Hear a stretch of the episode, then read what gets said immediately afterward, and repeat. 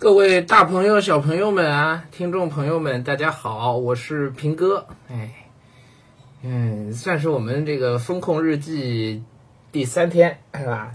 那个呃礼礼拜天开始算的啊，今儿礼拜二了啊，第三天。其实我状态很好啊，嗯，这个醒过来觉得自然醒啊，这睡睡到自然醒，嗯，神清气爽。但是这个神清气爽呢，没维持几分钟啊，因为掏出手机一看呢，我有几个呃好朋友的群啊，就是其实都是商业界的朋友们，这帮商业界朋友多半是我当年阿里巴巴的时候认识的，里头多半儿就一大半儿应该全部都自己创业，然后公司都做得还挺成功的。我们有一个群啊，好，然后呢，大家在群里呢，那个哀嚎一片啊。一般这个群因为大家都忙，平时不太讲话的。呃，偶尔有一些热点话题的时候，大家聊上几句，是吧？结果呢，昨一个晚上呢，我打早上打开一看呢，六七十条啊，我就早上我就仔细一条条往下读了，结果呢，我才知道啊，这事儿按说跟我是没什么关系，但是看的情况，这个确确实非常惨烈啊。怎么个惨烈法呢？就是中概股啊，在美国上市的中概股啊，跌到跌到没法理解的程度。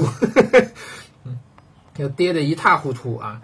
说昨天一个主仓为中概股的投资圈老朋友给我发了一段看似平淡的文字，爆仓了，熬了这么久，终于还是没能熬过去。也好，一下子轻松了，从此以后再也没那么多焦虑了。这简直都像是临终留言啊！啊，这个短短十五个月时间，中概股跌去了近十万亿人民币啊，就跌掉了一点三万、一点三七万亿美金的市值，相当于世界第二大经济体中国 GDP 的百分之十啊，在十五个月时间里啊，跌掉了十万亿人民币，所以所有中概股接近腰斩啊，这个我是亲眼所见的。这大概中概股的腰斩潮就是从那个。嗯，教育行业就从去年双减那时候开始的，是吧？就双减之前已经在跌了，但没有跌到那么凶啊。双减的时候，新东方、学而思、高途等等啊，都是地板价，是吧？一脚都不是，哎，都不是腰斩，都是膝盖斩，然后再一脚，再再一刀上去就是脚踝斩啊，都直接砍的都没了。股价跌幅超过百分之九十的比比皆是啊，说这不是股市，这是地狱级的大屠杀。在这种泥沙俱下的大环境系统性风险面前，个人再多的折腾也是螳臂挡车。你越努力越勤勉，可能死得越快。这话就我觉得前面可能还挺对啊，后头这句越努力死得越快，就还是有点情绪啊，看得出来啊，有点情绪啊。啊，美股中概股较历史跌幅回撤幅度基本上，你看啊百分之九十九点六三啊，精锐教育是吧？高途集团跌掉百分之九十八点九啊，好未来跌掉百分之九十七点七九啊，就没了，那真是贴近地板，连脚踝都不止了，已经是啊，啊，教育类多一些啊，然后其他那个能让我们这群里头大家这么大呼小叫的，其实不是教育行业的跌，其实是阿里之类的股票的跌，阿里巴巴股票的市值蒸发了六千七百五十二点一二亿美金，六千多亿啊，阿里巴巴一家啊。蒸发掉这么多，然后中石油、中国人寿、拼多多、京东啊，未来、百度、贝壳啊，反正都跌得一塌糊涂就是了。哎呀，惨烈啊，相当惨烈啊！我们群里面就大家都在讨论这个事情啊，嗯，发来了各种各样的信息，嗯，都具体我就不念了吧，具体不念了。我们看有一段新闻嘛，应该是啊。呃，彭博的一段新闻，在美上市中概股周一重挫，投资者对中俄关系亲密担忧，令本已受到监管和退市风险打压的股市雪上加霜。上周大跌百分之十八的纳斯达克金融中国指数上午最高下挫百分之十三，阿里巴巴和京东 ADR 跌幅至少大，呃，至少大于百分之十。拼多多一度跌掉百分之十九，百度跌百分之十四，阿里巴巴今年累计下跌百分之三十以上啊，股价迈向二零一六年八月以来最低水平。啊，群里都在感慨啊，说百年未见之大变局，中美资本脱钩应该不至于吧？不过市场是这么演绎的。嗯，好，然后也有精彩的啊，看了我，嗯，我我忍不住我要点赞的啊，是这样，有一个朋友呢发了一段话，嗯，这么说的啊。无论疫情、股票市场还是政治和地缘冲突，今天都远远不是人类历史上最坏的时候。不过，这是我们这代人遇到的第一次。是过去几十年政治稳定、经济快速发展、全球一体化背景下成长起来的我们这一代人第一次遇到的时代逆流。这个我们这一代人其实范围很小，主要就是八零后这一代人嘛，七零后、八零后这一代人嘛，是吧？六零后出生的人都是遇到过时代逆流的啊。哎，其实七零后以后，大概就七五年以后，大概就完全没遇到过了吧？应该这么说啊。而且这也是移动社交网络普及以来的第一次，社交网络起到了信息和感受放大器和共振器的作用，这可能进一步放大了世界的混乱和不确定感。以及由此给很多人带来的意义感和秩序感的缺失。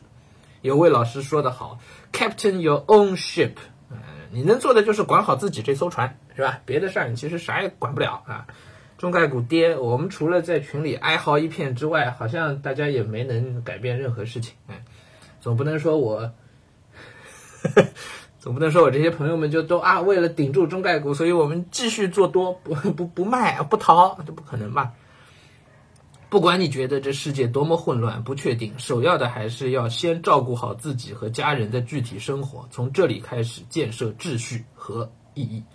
哎呀，这个话，他们是都在杭州，好像都没怎么被这个风控。我在上海，我今儿早上看到这段话，我还挺感慨的，尤其最后一段啊，Captain your own ship 啊，不管你觉得世界多么混乱、不确定，嗯，我现在的感受就是这世界很混乱、很不确定啊。这中概股能跌成这样，说实话没想到，是吧？跌掉百分之七八十啊，所有股票总的平均下来跌掉百分之七八十啊，哎，就这么的混乱，这么的不确定啊。然后疫情也是，是吧？二零年的时候，我我我们在生活在上海都没有这么明显的感觉啊。到到这一次，好像我们我身边好多人都在讲说这一次的体感比二零年还要严重啊。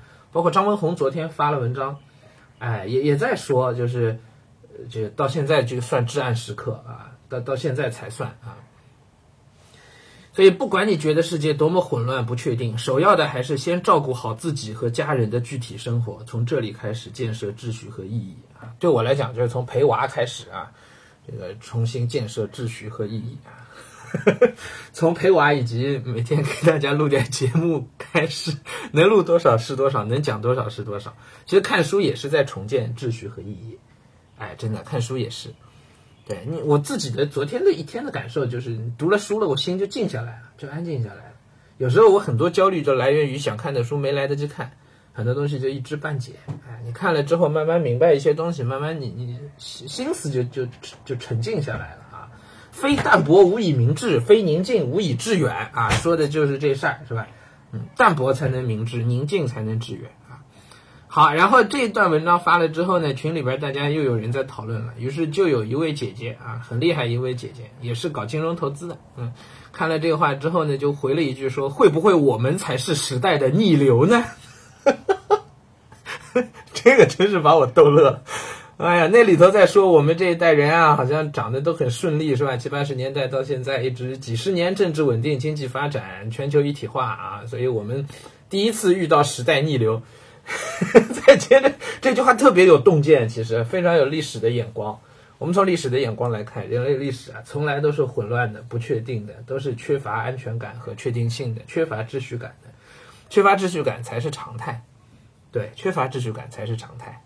哎，在人类历史上，像我们这。前四十年遇到的这么多的好时光啊，就是政治稳定、经济快速发展，然后全球一体化，对吧？全全全人类似乎能够结成一体，大家共同建造所谓的巴别塔啊，这样的局面在人类历史上恐怕是很少见、很少见、很少见。换句话说，什么才是时代的主流？什么才是时代的逆流？我们这代人对这个对这个主流逆流的认知，应该说就是有偏差的。如果你用历史的眼光去看的话，主流才是混乱，对，安定才是逆流。